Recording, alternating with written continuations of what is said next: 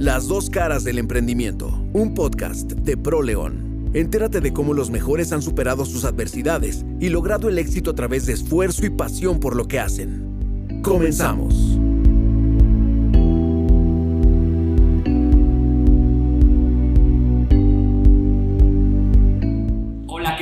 Bienvenidos al episodio número 10 de nuestro podcast Las dos caras del emprendimiento por Pro León. Soy Chava Tobías y hoy estamos muy contentos de platicar con Alejandro Torres, un hombre que está viviendo en la plenitud de su vida tanto en lo personal como profesional. Con el liderazgo que lo caracteriza y tomando la difícil decisión de venir a vivir a León después de 30 años viviendo en la Ciudad de México, logró incorporarse a la prestigiosa firma legal Morenolo. Al día de hoy es uno de los pilares más importantes de este despacho con proyección internacional. Bienvenido, Alex. Gracias. Muchas gracias, Alex, por estar con nosotros aquí el, día de hoy. Para comenzar la entrevista, me gustaría preguntarte un poco de tu niñez. A cada uno de los que entrevistamos nos gusta conocer cómo es que recuerdan esta parte tan importante. ¿Cómo recuerdas que eras de niño? Siempre en la etapa primaria de mi vida fui muy introvertido. Eh, tengo dos hermanos, uno mayor, Hugo César, eh, y mi hermana. Convivimos mucho en familia, pero siempre fui como que muy introvertido, mi hermana y mi hermano un poco más extrovertidos. Eh, realmente tenía más amigos por mi hermano que por mí. Em, lo que me ayudó muchísimo fue integrarme eh, desde chico a jugar fútbol americano. Empecé a jugar y ahí empecé a interactuar un poco más con, pues, con amiguitos de mi edad. Este, y como me gustó mucho, me, metí mucho en el deporte y ahí me integré muchísimo más. Y eso sí como fue que fue un parteaguas en mi vida, en mi, en mi forma de conducirme. ¿Y actualmente el deporte qué significa para ti? ¿Sigues jugando fútbol americano o, a lo mejor ya nada más lo disfrutas viéndolo? ¿De qué manera? Afortunadamente las dos. Este, juego, sigo haciendo mucho ejercicio. de hecho, entreno para jugar los fines de semana. Juego el fútbol flag que está muy, muy de moda. Este, tengo un equipo y ahí prácticamente juego dos, tres temporadas al año. Em, y por otro lado, lo sigo viendo e incluso voy a partidos a Estados Unidos para ver a mi equipo favorito, que son los Delfines. Ok, perfecto.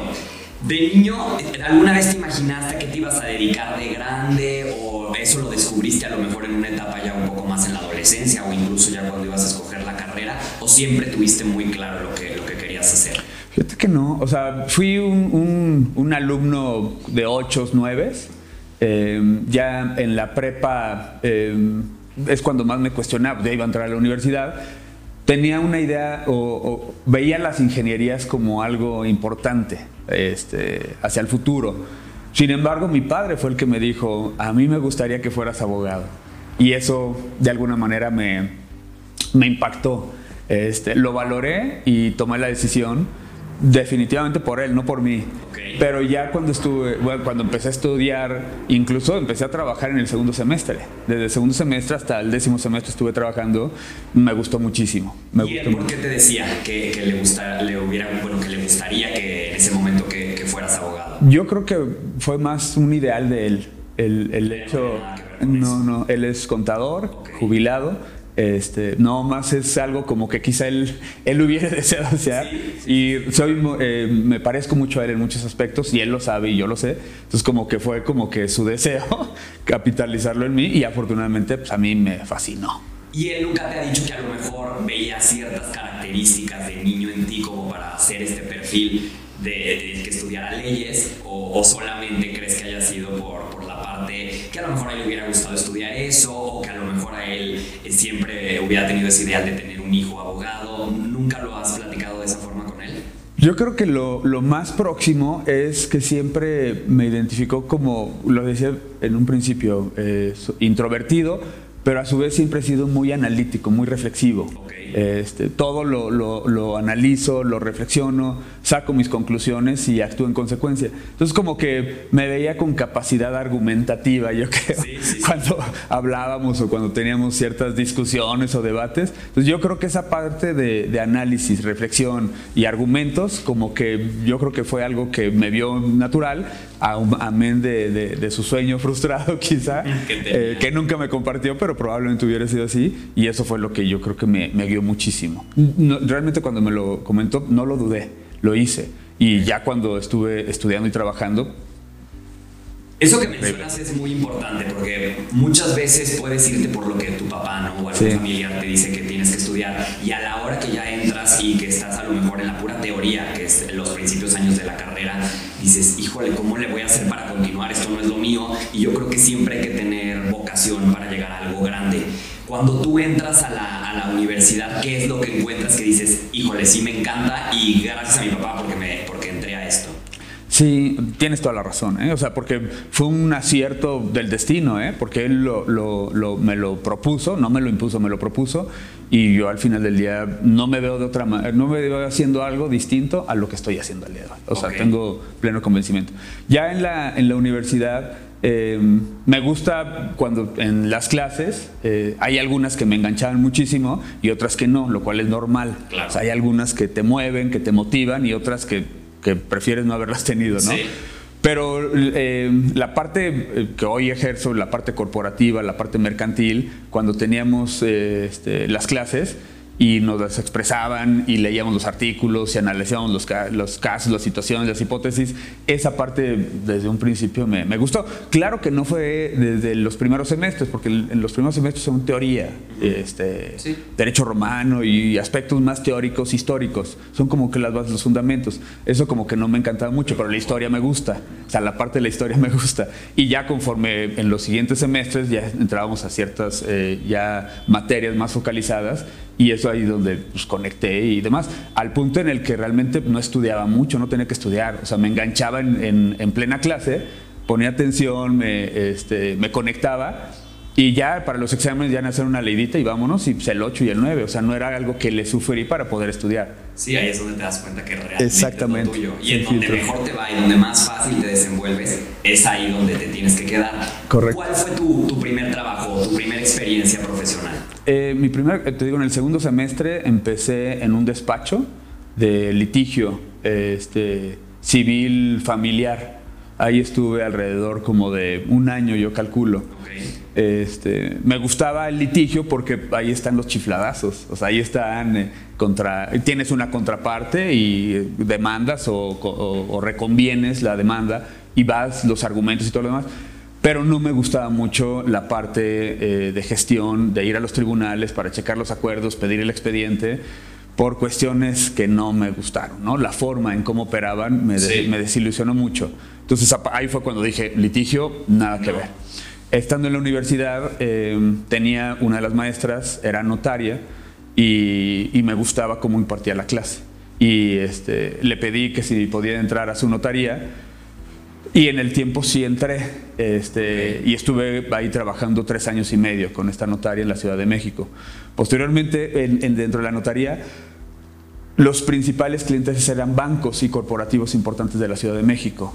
Eh, y me gustó muchísimo esa parte de actas, asambleas, este, fusiones, protocolizaciones, este, adquisiciones de empresas y demás. Entonces eh, me di cuenta que lo notarial no era tanto lo mío, pero que el corporativo sí por toda esa rama de clientes que tenía. Y, fue cuando me salí de la notaría y me fui a un despacho corporativo, ahí en la calle Domero, en Polanco. Y ahí estuve dos o tres años muy bien. Eh, y ya después como que mi hit, como clientes también eran de empresas, grupos corporativos, era como eh, ser el director jurídico de algún grupo importante. Y afortunadamente se me dio y fui gerente jurídico y después director de Trooper Herramientas, un grupo importante este, a nivel nacional. Ya después eh, estaba muy bien, pero ya no quería vivir en la Ciudad de México. ¿no? por calidad de vida. Había muchísima inseguridad, había tráfico, este, mucho estrés en el entorno. Eh, estaba recién casado y platicando con mi esposa el, el, salirnos de la Ciudad de México para tener calidad de vida. Sí era mi, mi, idea tener hijos, tener familia y veía que en México salía a las 6 de la mañana para llegar a la oficina a las 9, estaba todo el día, salía a las 8 de la noche para llegar a la oficina a las 10, 11. cuando, ¿cuándo voy a ver a mis, a mis hijos? Y ya el, el fin de semana estás molido. Entonces fue cuando ya tomé la decisión y ya tuve mi afortunada enlace. ¿Y por qué te vienes a vivir aquí a León? Fíjate que em, dentro, cuando platiqué con mi esposa el salirnos de León, eh, que diga, salirnos de, la Ciudad de México, eh, dijimos a dónde, a donde sea. Casualmente, ahí en la empresa donde estaba, eh, había un plan de expansión de comprar inmuebles para hacer tiendas Trooper. el director de, de, ventas regional me comentó que tenía un inmueble aquí en la calle de Independencia que hiciera todos los trámites para la escrituración, porque ya había negociado el precio y todo lo demás. Entonces eh, yo lo que hacía era enlazar a notarios de la ciudad, de donde iba a ser la operación, para que me apoyaran. Pedí la referencia, me dieron tres referencias, dije, ¿cuál es la mejor? Rodrigo Moreno. Este, entré en contacto con Rodrigo Moreno eh, y súper bien, o sea, desde la primera llamada, claro que sí, Alex, en lo que quieras y ta, Total, que ah, terminando ya el proyecto, súper bien eh, le dije a mi esposo, oye, si le mando el currículum para que me haga el favor de moverlo ahí en la ciudad de León y quisiera pudiera ser una opción. Se lo mandé, lo vio y me dijo, oye, me gusta, pero para mí, porque yo ya había estado en despacho, había estado en empresa y había estado en notaría. Y de alguna manera es lo que hacen, eh, hacían en ese momento y seguimos haciendo. Eh, y pasó algo de tiempo hasta que logré acuerdos y ya tomé la decisión de salirme de la ciudad de León que salió de México para llegar aquí a León. ¿Hace cuántos años fue? fue 2004. Ok. 2004. Y hasta la fecha tienes esa sociedad con Juan Rodrigo Moreno. ¿Qué fue lo que en su momento viste en su perfil que dijiste, a mí me gustaría trabajar con esta persona, porque digo, aunque le mandaste el currículum para que a lo mejor él lo pasara entre conocidos, claramente pues viste a, lo viste a él como referencia, ¿no? De que te gustaría trabajar, o, a lo mejor no con él, pero sí con alguien que, que trabajara de la misma forma que, que, trabajaba él en ese momento. Sí, eh, eh, el, el, primer contacto lo tuve con su padre, con Rodrigo Moreno. Eh, con él estuve platicando y ya cuando empezamos a a ver de manera seria el, el, yo incorporarme al despacho, eh, viajé de la Ciudad de México aquí a León y conocí este, ya personalmente a Rodrigo Moreno, a Juan Rodrigo Moreno, que eh, tenían como que divididos proyectos y áreas. Rodrigo Papá veía unos, unos proyectos y unos clientes y Juan Rodrigo veía otros proyectos y clientes. Y también conocí a Georgina, la esposa de Rodrigo Moreno y mamá de Juan Rodrigo, que también estaba dentro del despacho. Entonces conocí y bueno, y también estaba otro familiar que era Toño Bataglia, también estaba dentro del despacho. Entonces conocí a la familia, conocí a los demás colaboradores y demás. Y ahí fue cuando ya me, me hicieron ver este, que empezaría yo a trabajar con Rodrigo Moreno con papá este, Juan Rodrigo ya tenía su equipo, pero era una integración. Yo veía los proyectos con Rodrigo Papá, pero también ya veía, eh, veía los proyectos que traía Juan Rodrigo. Entonces, este, la verdad que ambos muy retadores. En el tiempo, eh, poco a poco, eh, empecé, a, me dieron la confianza, empecé a subir de nivel, a tener roles cada, vez más importantes apoyando en el crecimiento del despacho. Cuando llegué éramos 12, actualmente somos poco más de 40 este, y entonces fue toda una evolución y madurez del despacho. Incluso cuando llegamos era notaría y, todos los abogados hacían prácticamente de todo. Al día de hoy pues, somos 40, son áreas especializadas en cada uno. Entonces, eh, trabajando siempre de la mano con Rodrigo Papá y con Juan Rodrigo. Llegó un momento en el que también Rodrigo Papá decidió dar un paso atrás y eh, hacer la asociación con, con, Juan Rodrigo, lo cual este, pues, colaboramos los tres, nos pusimos de acuerdo, nos establecimos reglas este, y se dio de una manera sumamente exitosa.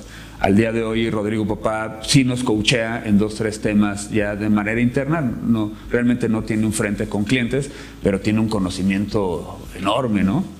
Y, este, y Juan Rodrigo este, funciona, realmente opera como presidente y director general del despacho y yo soy un socio estratégico que le ayudo en la operatividad del despacho y en proyectos. Hoy es muy difícil que un solo director abarque todos los proyectos. Todos los proyectos, entonces pues realmente trabajamos muy de la mano y somos muy complementarios. Él tiene enormes virtudes, es visionario, es emprendedor, este, va más allá de lo que uno está advirtiendo, eh, ve el tipo de potencial de clientes, potencial de proyectos, potencial de mercado, protección, eh, proyección de, expansión y yo le complemento mucho en aterrizar, en operar, en, estructurar y en organizar. Entonces ahí nos vamos compartiendo los roles, él evidentemente con la visión que tiene.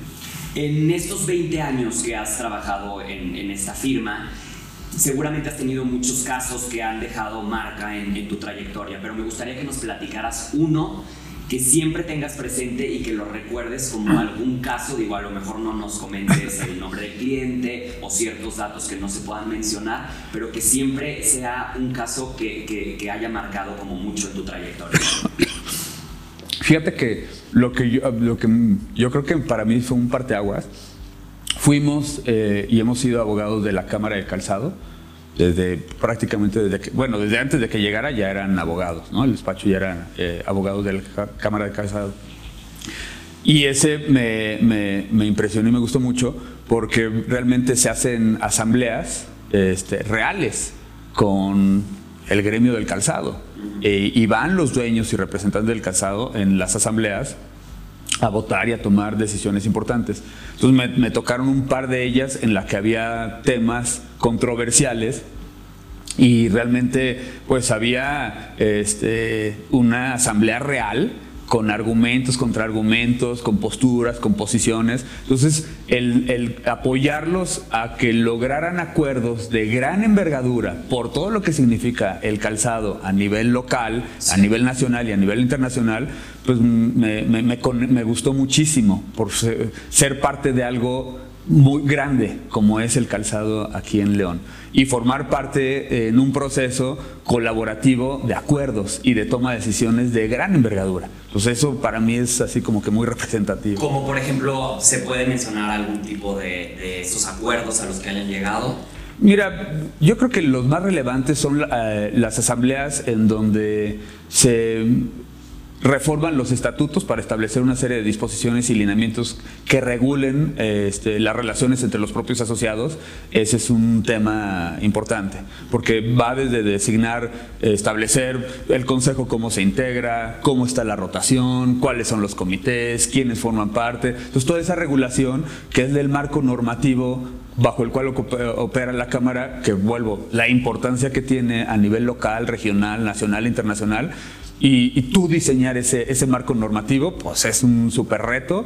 Eh, además, gente muy, muy eh, muy analítica, muy reflexiva, muy echada para adelante y, conciliar esos, esas visiones es un súper reto. ¿no? Y el otro es eh, cada vez que hay una designación de, consejo y quién va a liderar la presidencia del consejo, quiénes van a ser los vicepresidentes y demás, pues eso también es un reto, ¿no? O sea, ¿por qué? Porque quien ocupe esa silla tiene una gran responsabilidad. Este, parece como que pues, un deseo que cualquiera pudiera hacer, pero no cualquiera tiene las capacidades. Entonces también el apoyarles en, en, en, en, muchas, en múltiples ocasiones que se pusieran de acuerdo para ver quién presidía, quién era el secretario, quiénes eran los vicepresidentes, quiénes lideran los comités y demás, pues fue un aprendizaje enorme. ¿Por qué? Porque detrás de eso hay mucha base corporativa, que es nuestra, nuestra rama y es nuestra esencia, pero hacerlo real y al impacto y a esa envergadura, pues es otro nivel. Claro, en estos 20 años ¿Dónde tú crees que has marcado la diferencia en Moreno Lo? Que, que, el estar tú ahí presente haya transformado algo y es donde tú te conviertes en un, en un personaje, en, una, en un socio realmente de valor. Lo vería en, dos aspectos. La primera es, eh, y yo creo que es la más importante, la confianza que han mantenido Rodrigo Moreno Papá, Juan Rodrigo y Georgina. Eh, ¿Por qué? Porque basado en esa confianza se pudo dar una asociación efectiva, una salida de Rodrigo Moreno este, y, el, posicionamiento de Juan Rodrigo. Porque de alguna manera ese complemento, e, ese, ese, ese complemento que eran Rodrigo y Juan Rodrigo papá, bueno, Rodrigo papá y Juan Rodrigo hijo, yo, de alguna manera yo apoyé en esa sucesión y, ahora es el complemento Juan Rodrigo y Alejandro Torres. Entonces ese enroque se dio de una manera natural, este, a base de voluntades, de acuerdos y de buena fe este, y de una lealtad enorme. Ese para mí es lo más significativo y estamos hablando de algo humano, no estamos hablando de algo profesional. Y la, parte profesional pues, es, y lo comenta, el tener un, ser competitivo en, términos profesionales, el ser actualizado, el tener el conocimiento, el tener la confianza de los clientes y el poder eh, lograr que el despacho creciera a este nivel y que tuviera áreas de especialidad. Esa parte creo que también. Entonces, entre la confianza que, que, nos hemos tenido y particularmente me han tenido ellos a mí y el crecimiento del despacho y las, especialidades de las áreas, creo que son los dos retos. No los hice yo definitivamente, pero sí colaboré en, en, en ambos casos, ¿no? ¿Cómo es ese día a día del trabajo en equipo que tienes con, con Juan Rodrigo Moreno? Muchas veces una sociedad además de tener una buena comunicación y además a lo mejor de tener una buena amistad, conlleva muchos retos, ¿no? ¿Tú cómo podrías decir que lo, lo, llevan de la forma más sana, como para después de 20 años todavía continuar trabajando juntos y, bueno, continuar con este proyecto todavía mucho más? Fíjate, yo, yo veo dos elementos de base. La primera es hay un alineamiento de valores. Es decir, los valores que hoy día tenemos como socios, eh, como socios también hay otros dos eh, personajes importantes que son Daniel Reyes, que también se incorporó al despacho, ya tiene alrededor de 15, 16 años, y Mariano Delgado. Realmente somos los, los, los socios del Consejo Fundamental. Entonces, no solo es Juan Rodrigo y yo, sino estas dos personas quienes han ayudado también en este proceso. ¿no? Eh, pero regresando a la pregunta los valores que tenemos, eso es fundamental. Y la otra es la, la, confianza, bueno, confianza y respeto. Esa es la base. O sea, tenemos valores alineados, nos tenemos confianza y nos tenemos respeto. Esa es la piedra angular de esto, ¿no? Este, y lo segundo es que nos hemos sabido acomodar. Este, Juan Rodrigo tiene enormes virtudes, eh, como las que comenté hace rato, y además dentro del despacho tiene roles muy específicos este, en la parte de la planeación, en la parte de administración, en la parte de recursos y demás, y yo estoy un poquito más en la, o bueno, más en la parte operativa en la parte eh, asegurándome que las áreas estén bien estructuradas, que tengan a las personas adecuadas, que tengan los proyectos adecuados, que tengan los clientes adecuados. Entonces, eh, y él eh, además en la parte directiva está en, negocios internacionales, está en negocios inmobiliarios y, hace, y, funge en roles importantes a nivel de organismos empresariales. Entonces, eso se dio de manera natural, o sea, no fue que nos pusimos de acuerdo, tú haces esto y yo hago esto, sino se fue dando, cada quien fue enfocándose más en lo que mejor hace y de manera natural y, sí ciertos acuerdos que en el Inter hemos logrado básicamente. ¿Cuáles son sus planes para los próximos años? ¿Cómo tienen visualizados los planes a corto plazo? Buenísimo. Em, lo primero es, creemos que a lo largo de todo este tiempo, eh, al día de hoy, es consolidar lo que se ha logrado. Y consolidar lo que ¿qué quiere decir que no estamos en un tema tanto de expansión ni de crecimiento, sino en, fortalecer todos los recursos que tenemos, empezando por la gente, que el equipo profesional que tenemos este, pues es, nuestro, es lo que mueve el despacho. No, no haríamos absolutamente nada, no lograríamos nada, ni tendríamos lo que tenemos si no tenemos el recurso humano que tenemos, con todos los colaboradores. Entonces, una eh, premisa es enfocarnos más en ellos en, sus, eh, en, su desarrollo, en su plan de vida y carrera, en sus eh, compensaciones, y no refiero solo a las económicas, sino el denominado salario emocional, es decir, que tengan un clima laboral y que tengan una motivación sano. O sea, ese es así como que lo primerito que estamos, no que vamos a trabajar, que estamos trabajando, ¿no? Eh, lo segundo es tener eh, también lograr una infraestructura adecuada de todos los recursos que requiere el despacho, en la parte de tecnología, este, en la parte de, medios, en, todo, e incluso está en la parte de marketing, en toda la parte de redes sociales, es decir, que tengamos todos los recursos que requerimos, ¿no? Más hacia adentro. Este, y básicamente eh, hoy día el otro reto es todo lo que es la inteligencia artificial. O sea, al final del día ya nos llegó la hora y tiene gran impacto, pero gran, gran, gran impacto en lo que hacemos al día de hoy. Entonces es cómo vamos a adaptar la inteligencia artificial en, nuestro, en el día a día, porque ciertamente va a sustituir muchísimas de las actividades que estamos haciendo, pero muchísimas, pero no todas. Entonces el punto es tener la, la inteligencia suficiente para ver qué es lo que sí va a suplir y qué es lo que no va a suplir y en eso encontrar el valor adecuado, ¿no? Pero como parte no del futuro, como parte del presente y de la consolidación que estamos buscando. Eso que mencionas se me hace muy interesante. Digo, nosotros estamos totalmente enfocados sobre todo lo que es la parte de la innovación. Ahorita que comentas el tema de la inteligencia artificial, me gustaría mucho que nos explicaras como un poco más puntual en dónde es donde interfiere la inteligencia artificial en tu rubro, en la parte legal, de qué manera va a transformar la forma en la que, en la que se está trabajando y yo creo que muchísimo más todavía a, corto y a largo plazo va a ser una evolución completamente diferente. Sí, eh, realmente como despacho, haz de cuenta, eh, hay dos elementos clave. La asesoría o consultoría y la elaboración de documentos legales en la asesoría y consultoría, pues ya realmente con, con las aplicaciones que hay, pues podemos eh, preguntarle a la, a la, inteligencia artificial, ya sea el chat GPT y demás. Sí, hay un chorro. Sí, y hasta de abogados. Este, consultoría. Oye, dame tal información, ¿no? Mucho es qué es lo que le cuestiones para ver qué es lo que te da. Pero al final del día, pues el cliente o el proyecto tiene una necesidad. Eh, ya nosotros somos como intermediarios, como traductores, ¿no? Claro. Eh, este, busca, eh, a, a, través de la inteligencia artificial, preguntamos lo que tenemos que preguntar, obtenemos la información y a través del análisis y el estudio y ya la fundamentación, pues ya hacemos una propuesta encausada al proyecto en particular.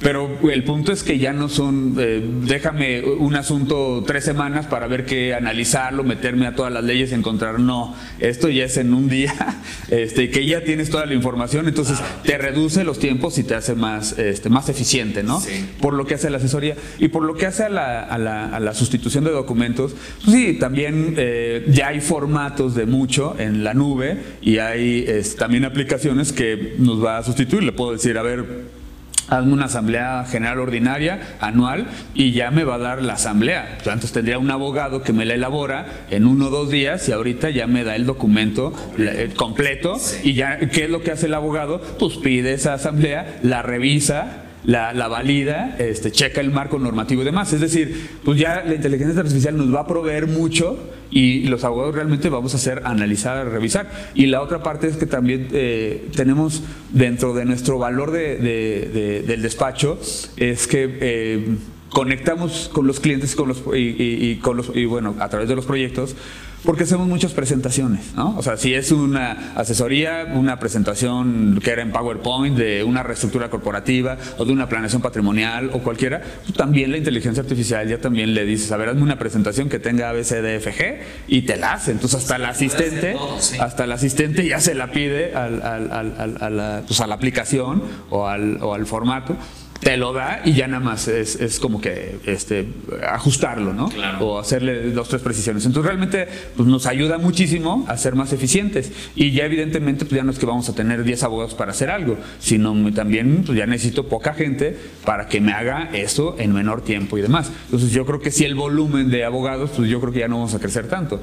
Eh, eso me queda claro. Sí. Más bien los vamos a ser más eficientes en cómo trabajar tras de la inteligencia artificial, cómo hacer las consultas adecuadas y cómo conectar con el proyecto. No sé sí, si... claro, que la información realmente el que la va a conocer eres tú, porque yo le podría preguntar Exactamente. a la inteligencia artificial que me pase todo lo que me estás comentando y no entender nada. O sea, realmente el abogado va a ser el traductor o, o el que le va a explicar Tal al cual. cliente lo que, lo que necesita, pero como fuente de información, Exacto. pues sí me queda claro que va a Exacto, o sea, al final del día, o sea, vamos a seguir estando en medio. El punto es cómo vamos a estar en medio y cómo lo vamos a manejar y demás. Porque, como bien dices, o sea, yo hasta una parte pues no sé algo y el chat, el chat me lo va a dar. Sí. Pero ¿qué le pregunto? ¿Cómo me da? ¿Cómo ¿Cómo lo aplico? No lo sé. Exacto, Entonces, sí. por eso te digo, o sea, sí va a sustituir muchísimas funciones, sí va a sustituir muchísima gente, pero eso no, no quiere decir que vamos a ser obsoletos. Total. Porque al final del día, el que, que- porque hasta recibir la consulta del cliente, o sea, su inquietud, Sí. y tú con el conocimiento y con la experiencia saber hacia dónde orientar la resolución o las alternativas, y ahí es bien donde ya te apoyas de la inteligencia artificial. Sí. Entonces no nos da miedo, este, no nos da miedo, más bien lo que nos, nos, nos, nos- nos hace reflexionar es cómo lograr este, Aplicarlo aplicarla de la mejor manera en el menor tiempo posible. Totalmente. ¿Qué podrías decir que es lo que más disfrutas de, de- de tu trabajo? Eh, la verdad que todo. o, eh, incluso hasta eh, proyectos complejos o, o- o problemas o conflictos eh, que lo veíamos como algo, híjole, es que otra vez hay conflicto en este asunto o surgió este problema. Ya poco a poco hemos eh, este, pues, eh, hecho como que un mindset Sí. en el que cambias y ya decimos, oye, pues vivimos de los problemas y vivimos de los conflictos. Sí. Esa es nuestra, la, la génesis de cualquier abogado, ¿no? Es el conflicto. Entonces, eh, yo creo que ahorita el, el- el ya ver el conflicto eh, ver el problema como un área de oportunidad, no como algo nocivo, como algo negativo, creo que es algo que estamos cambiando una mentalidad para ser muy proactivos eh, y no tomarnos lo personal, porque luego si te lo tomas personal, el asunto si no salió, pues te bajoneas, o si el conflicto no se resolvió, te bajoneas, pero no, o sea, lo importante es que actúes con la debida diligencia, que actúes con valores, que des escenarios, que propongas soluciones, que des alternativas, que des argumentos, que concilies, o sea, hay mucho que puedes hacer, y lo importante es que lo hagas. Si haces eso y el resultado eh, fue exitoso, buenísimo, si no fue exitoso, pues, pues tienes que ver cómo lo,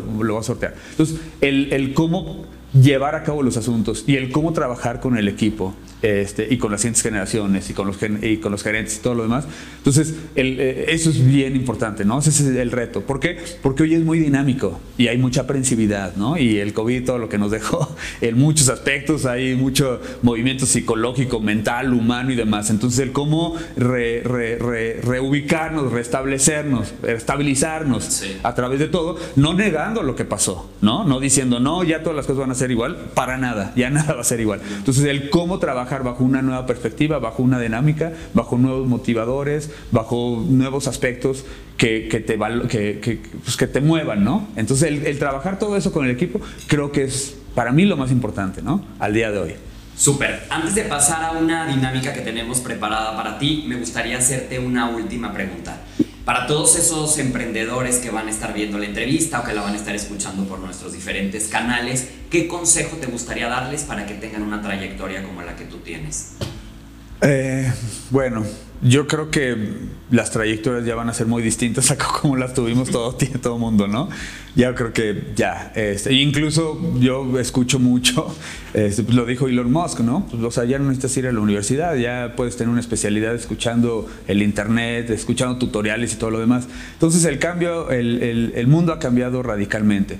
Yo, o sea, yo como lo vería más es, eh, o sea, encontrar, lo decía hace rato, o sea, encontrar qué te mueve en la vida, ¿no? O sea, porque eh, puedes querer ser abogado, pero puede que no te guste el conflicto. Ok, pues el ser abogado no quiere decir que tengas que ser necesariamente conflicto. O sea, puedes hacer este, presentaciones o puedes hacer, no sé, em, grupos de abogados. O sea, si te gusta la parte de abogacía, hay muchas cosas que puedes hacer y que puedes contribuir. Entonces es cómo, eh, ¿qué te motiva? Y cómo lo puedes canalizar y cómo lo puedes evidentemente capitalizar. Eh, y capitalizar en tu plenitud como, eh, como ser humano y en la parte económica, ¿no? En ambos, eh, pero manteniendo un equilibrio. Entonces, pues más bien es cómo, cómo ante toda esta vorágine y toda esta nueva, para mí, transformación tecnológica, este, cómo adaptarte sabiendo que hay muchos medios, hay muchos caminos, pero ¿qué es lo que te mueve? Y cómo lo vas a capitalizar para ti como persona y en términos económicos y demás. Eso para mí es el reto. Definitivamente yo creo que sí, el, hecho de, seguir estudiando, no, no solo el estudio, sino la parte formativa, la parte de interacción, la parte de, pues hasta de compartir con amigos, viajar, o sea, eso está buenísimo. O sea, yo no diría, o sea, yo diría que si sigan estudiando, no solo con el enfoque del estudio, sino con el enfoque de, buscar este, pues, muchos satisfactores, ¿no? De relaciones personales y una serie de cosas. Pero sí alineado a tu motivo y que encuentres verdaderamente tu vocación, como lo decía Y que lo disfrutes. No olvídate de lo económico, olvídate de formar parte de, de, un despacho, de formar parte de una empresa. Hay muchas, puedes ser independiente, puedes formar parte de una asociación, o sea, esos son los cómo. Lo importante es el qué. El qué quieres y qué quieres, o sea, qué quieres lograr y hacia dónde quieres ir. Y los cómo, la vida te los da. O sea, hay alternativas, ¿no? Eso sería, pero, muy distinto a como lo vivimos nosotros. Sí, sí, sí, totalmente. Lo veo con mis hijas, ¿no? Y con las nuevas generaciones creo que están más conscientes de esto, de este valor que tiene que haber entre un equilibrio entre lo disfruto y lo capitalizo. Yo creo que en nuestras generaciones era un poco más el, el solamente capitalizarte. Y dejabas un poco atrás el disfrutarlo y decías, pues no pasa nada, o sea, es un sacrificio, pues si no disfruto tanto mi trabajo, pues le sigo y creo que tienes totalmente la razón viéndolo con tus hijas que ahorita estas nuevas generaciones sí buscan un 50-50 y Sí. eso está muy padre. Sí. No me gusta este trabajo, ah, bueno, me cambio a otro. Y es lo que tú dices, descubrirte Sí. para entonces encontrar la forma de tener ese equilibrio de, de las- Definitivo. de las dos. Pero, pero no perder la, la línea, La porque línea. fíjate, cuando, cuando están descubriendo y van por un lado y luego, como dicen mis hijas, chapulinea, ¿no? Te saltas en otro. Ya te pasa la vida y después dices, híjole, ya pasaron 10 años y no he encontrado algo y entonces te pones ahora sí a chiflarlo, pero ya traes un gap de 10 años de pérdida. Sí, sí, sí. O sea, no es chapulín, no estar saltando por saltar, sino saltar buscando un objetivo claro y saber que no hay vida perfecta, ni hay área perfecta, ni hay trabajo perfecto, ni hay materia perfecta. O sea, no hay perfección ni en lo que buscas ni en las personas. Entonces, ¿qué es lo que más se, se- se- se alinea a, a- a tus deseos y lo que más, lo que más se acerque? Sobre eso das. Y muchas veces yo lo que les digo es, es más fácil saber qué no quieres que qué que sí quieres. Sí, Entonces sí, puedes empezar por descartar lo que no quieres. Si eso es lo de mis hijas, a ver, no te gusta esto, quítalo, quítalo, quítalo. Entonces te quedan dos, tres cosas que dentro de eso puedes encontrar lo que sí te gusta, ¿no? Entonces descarta lo que no, que eso es muy fácil y te ayuda por, por consecuencia a encontrar lo que sí o el camino. Entonces tienes que tener muy claro qué no quieres, esa es la regla número uno. Y en función de eso te facilita qué sí quieres o para qué, para, para dónde fluyes más de manera natural, ¿no? Sí, me, me gusta mucho tu, tu respuesta porque cuando pre- pregunto esto yo creo que todos hablamos desde lo que ya vivimos, ¿no? Y ahorita que comentas que estas nuevas generaciones, estos nuevos emprendedores van a tener una carrera completamente a la tuya o a la mía Sí. porque su brecha generacional es muy diferente. Aquí podríamos entrar en, eh, como ahorita lo comentas, entre lo bueno y lo malo, porque estas generaciones tienen muchos aspectos Sí. buenos, como lo Sí. que comentamos ahorita, pero también hay muchos aspectos donde ellos deben aprender de otras generaciones, Sí. donde la persistencia era como la constante, Sí. ¿no? El, a lo mejor no me gusta tanto este trabajo, pero tengo que durar un rato Sí. y no brincar a lo mejor, ah, ya me regañaron, ya me hicieron, ya me voy. Y, y creo que ahí es donde pudiéramos durar horas hablando como de 100%. estas brechas generacionales y de lo bueno y de lo malo que tiene que haber eh, entre cada una. Pero me gustó mucho la Estoy de acuerdo. Y bien lo dicen, te digo que me mueve mucho el deporte. Cualquier deportista, cualquiera bueno, te dice es 80-90% disciplina, perseverancia y un 10, 20, 30% talento. Entonces lo que te da en la vida el resultado es la perseverancia, no la motivación, la perseverancia, la disciplina. Entonces por eso está bien que sí le saltes para encontrar, pero no te la pases la vida saltando, No. sino lo que encuentres, cásate con eso y hasta donde tope. Y aguanta. Y aguanta. Súper. Vamos a hacer un, un corte y vamos a pasar a- ahora sí a, a la dinámica. Con gusto, Tobias. Claro que sí. Perfecto. Alex. Vamos a pasar a la dinámica. El objetivo va a ser de este bowl, vamos a sacar cinco preguntitas Ok. y el chiste va a ser responderlas de la forma más completa que se pueda, ¿va? Ok. Súper. Adelante. Vamos a sacar entonces la primera. Ya, Ahí está. La leemos en voz alta. En una situación de emergencia, ¿a quién llamarías pidiendo ayuda? ¿Por qué? A mi esposa. Ok. Eh, ¿Por qué? Sabe todo lo que tengo y todo lo que puedo necesitar. Y sé que puedo contar con ella incondicionalmente. Y si ella no me puede ayudar, sabe con quién se puede ayudar. Entonces es mi persona de rescate, de lo que sea. Súper. Estas preguntas, el objetivo justo es eso, conocer un poquito más de ti, aunque a lo mejor son un poco fuera como del contexto de tu parte profesional. En mi equipo las prepara con el objetivo de conocer un poco más de cada uno de los personajes que tenemos en este espacio. O sea que bien con jiribilla. Algunas. Excelente, sin problema. Siguiente. Hay unas más difíciles, otras más fáciles, vamos a ver. Si pudieras regresar el tiempo, ¿a qué etapa de tu vida sería y por qué? Eso lo tengo muy claro. El fútbol americano. Porque mm, eh, me apasiona muchísimo y no le di el enfoque ni la concentración que ameritó. Andaba yo muy despistado, flojonazo y este y pude haber hecho muchísimo más. Eh, y toda la vida he cargado con eso. ¿Te hubiera gustado hacerlo de manera profesional? Me hubiera gustado hacer muchísimo más de lo que hice. Ok. Este, hubiera llegado a, a la intermedia, hubiera jugado al nivel más alto y sé que hubiera hecho un, un buen papel. Eh, y no lo hice por desidia y eso me frustra mucho. Por eso hoy lo juego como para liberar un poquito, compensar todo lo que no hice. Claro. Entonces, digo, aparte. Son etapas, ¿no? Son etapas, exactamente. O sea, no la puedo compensar, pero sí, sí, en parte por eso lo hago. Entonces, es eso. Súper. Vamos a la tercera. Claro. ¿Cuál es el mayor elogio que has recibido? ¿Cuál fue tu experiencia? Soy muy emotivo, ¿eh? Soy muy emotivo. Lloro muy fácilmente. Lloro hasta por los comerciales. Eh, el de mi esposa, cuando me dice que soy muy buen padre.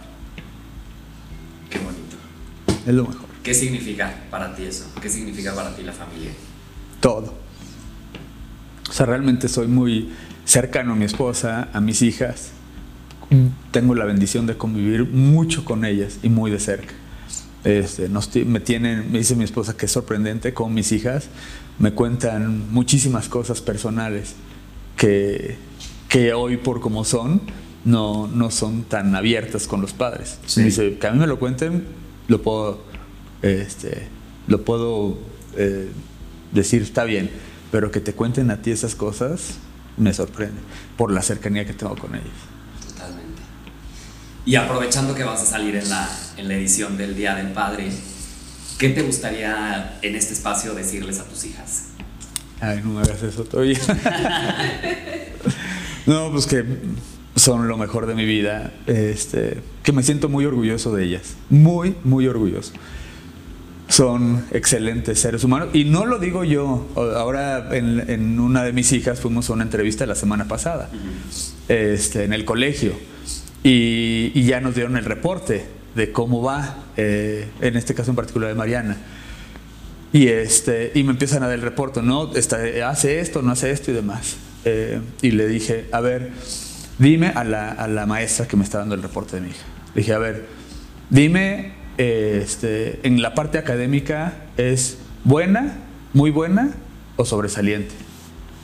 Me dijo, entre muy buena y sobresaliente. Dime en la parte deportiva cómo es. Buena, muy buena o sobresaliente. Sobresaliente. Ok.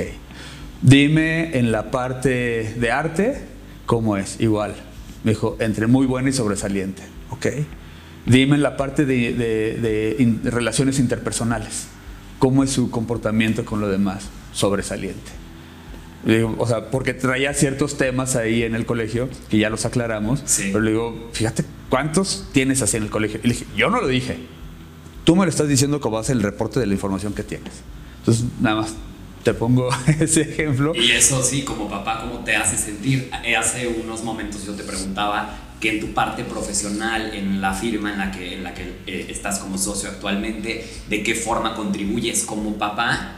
¿De qué forma tú crees que, que contribuyes a que tu hija tenga estos resultados? Muchas veces por el tipo de sociedad en la que vivimos, como que este tipo de preguntas se les hace mucho más a la mamá, porque a veces el papá cumple un poco el rol de proveedor y no tanto con la parte formativa. E, en, esto que tú me comentas que siempre has estado como muy al pendiente y muy dentro de su formación, ¿cómo es que, que tú logras o, donde tú está ese, e, esa parte formativa de que ellas tengan estos resultados? Fíjate, creo, la parte más crítica para mí es encontrar eh, ese esa línea delgada entre que soy proveedor y, soy buen padre y apapacho y pongo límites. Es una línea muy delgada y a diario. Entonces, estar encontrando esa línea delgada en el que no es apapacho, allá está aquí. Y este es un límite. Oye, viene el chantaje sentimental, viene el que no me sorry, esto es así y cumples porque cumples y no voy a negociar. Sea, puedo ser muy condescendiente, pero tiene que tener límites. Entonces, ese para mí es el reto. O sea, y, estoy hablando de una formación de seres humanos. No estoy hablando de un hijo, estoy hablando de un ser humano. Entonces, ¿cómo formar ese, ese, ese ser humano que, que, tenga este, pues todo lo que yo le puedo dar? Y bueno, mi esposa y yo, este, pero a su vez los límites. ¿Hasta dónde? Y, es que van a ir todos los amigos a la escuela y no sé qué. Sorry. Y te saliste mal en la calificación, no vas. Pues van a ir todos. Sorry. No, vas. Y no voy a discutir. Y la manipulación. Y aguantar. O sea, el, mantenerte firme, el, decirlo es fuerte. Pero el mantenerte es, es más doblemente fuerte. Claro. Pero me gusta, o sea, me gusta hacerlo y lo hago con mucho gusto y lo hago con felicidad. Y lo respetan y ya luego lo valoran muchas cosas que dijeron, estuve de acuerdo, es que me pasó esto y me fue súper bien y logré esto y logré, ándele, ¿de quién? Y le dije, yo, yo ya estoy del otro lado. pero esa satisfacción, esa plenitud es tuya. Quien se siente bien eres tú, no yo. La primera orgullosa de lo que lograste fuiste tú, no yo. ¿Cómo que prefieres así? O estar traumadita, o estar toda. No, y solitas. Entonces, sí, o sea, me gusta mucho esa, esa parte. Veo la vida como un juego, eh, como un gran juego, este, en el que tienes ciertos roles, ciertas actividades, este, pero, pero un juego en el sentido de que intentas y si no, pues te mueves y te ajustas. Y el objetivo es ganar, ¿no? Y el objetivo es ganar, es llegar al otro lado, es rendir buenas cuentas, es, tener ahora sí que plenitud en todo lo que hiciste que lograste. Entonces, con mis hijas lo proyecto muchísimo. Obviamente, el complemento de mi esposa, yo le dije, le dije, a quien merece la primera felicitación eres tú por todo lo que estás haciendo por ellas. O sea, se lo dije también, le dije, la felicitación fue por ti, tú estás atrás de ellas y estás logrando todo. Es un trabajo en equipo. Es un trabajo en equipo. Al final. Sí. Pero es, es el chiste de estas preguntas, conocer un poquito más. Claro. No más emotivas, ¿eh? A la cuarta. menciona tres de las personas que más han influido en tu vida y por qué. Ahí está. O sea, separo a mis papás, porque mis papás son tus papás, ¿no? Esos, esos tienen una categoría especial. Sí, o sea, esa no hay pierde. Claro. O sea, Voy a mencionar más. Rodrigo, papá, Georgina, Juan Rodrigo, Mariano, este, y Daniel. O sea, ellos que son miembros del despacho han influido muchísimo. Bueno, y también pongo en otra categoría especial a mi esposa. Claro. O sea, ahora sí que la esposa, bueno. Sí, lo familiar y lo profesional. Exactamente. o sea, cajoncitos diferentes. Pero ellos, eh, ellos han, han incidido muchísimo en mi formación en mi carácter, en mis valores, este, en, mucho de, mi aspecto conductual al día a día. Este, muchísimo. Y lo valoro y se lo reconozco y se los agradezco. Súper, buenísimo. Y la última, vamos a ver qué sale en esta. La quinta. La quinta, no hay quinto malo. No hay quinto malo. A los abogados se les nota serios, pero ¿cuál es el género musical que más escuchas? Ándale. Esa puede ser una sorpresa. Fíjate que ahí está mi, mi, celular, ahí está la evidencia. No hay un género. Bueno, me gusta de todo, ¿eh? Este, pero dos que particularmente me gustan, eh, me gusta mucho la música electrónica. Sí. Muchísimo. Este, y me gusta mucho el chill out. O sea, me gusta. Esos dos son como que los que más me para hacer ejercicio. Para contraste, no. Soy medio bipolar. pero es que para ocasiones, pues, eh, la electrónica me gusta mucho para motivarme, para, si voy, incluso si voy al trabajo me pongo música y así como que o voy a un asunto fuerte, me sube la frecuencia y me acelera y me pone así todo. y exacto. El otro ya cuando ya logré el objetivo o me salieron bien las cosas y todo, un chill out y así como que relax y me fluye, o sea, sí, es, es dependiendo. Influye mucho la música en mí, pero muchísimo. Puedo estar de malas, me pongo la música y ya como que me pongo de bueno. O sea, sí es terapéutica para mí. Sí, sí, sí, te cambia hasta la forma en la que Muchísimo. Yo creo muchísimo, que sí. Muchísimo. Empezar con una buena canción sí es una buena Te hace la diferencia. Vamos a ir a una última. Claro. Creo que para cerrar me gustaría que fuera otra. Perfecto. vamos a echarnos un Claro que sí. Si quieres, cógela tú. A ver. ¿sí? ¿Sí? Sí, sí, A ver, esta. Órale. Y ya lo guardamos, porque si no nos vamos a quedar. nos picamos. ¿Cuál consideras que ha sido tu mayor fracaso y qué aprendiste de él? ¿Ves? sí, le hiciste muy bien. Ya hay algo señalado. Haber reprobado cuarto de prepa dos o tres veces, ya ni me acuerdo. ¿Neta? Sí.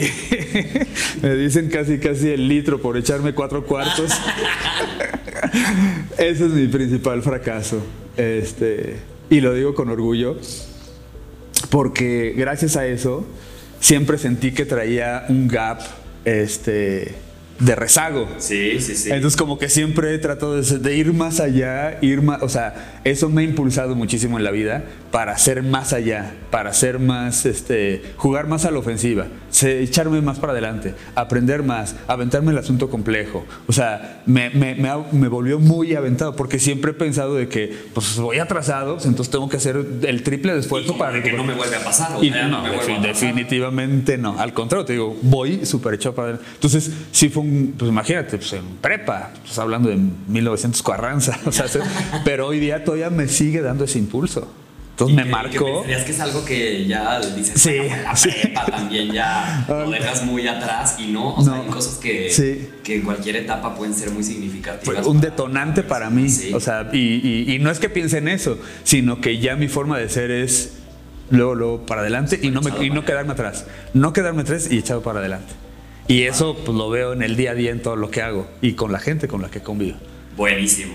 No, pues padrísimo, Alex. Muchísimas gracias por estar con nosotros aquí el día de hoy, por brindarnos tu tiempo en este espacio. La verdad es que estuvo muy padre haber conocido tu parte profesional y terminar con estas preguntas para conocer también un poco más de cómo eres como, como persona. Seguramente van a venir muchos éxitos para, para adelante y aquí nos estaremos viendo, este es tu espacio y pues encantados de que seas parte de la edición. De, Al contrario, Tobias. Gracias por tu tiempo, gracias por, por tu excelente y profesional forma de llevar esta sesión. Te lo agradezco mucho porque estoy muy nervioso. No, y me lo quitaste. perfecto. y pues muchísimas gracias para los que nos están escuchando, los que nos están viendo. Ojalá que puedan compartir este proyecto, este espacio. Al final tenemos mucho más contenido, entonces los invitamos a que también vean todas las entrevistas que tenemos preparadas para ustedes. Muchísimas gracias. Gracias, hasta luego. Mucho gusto. Bye.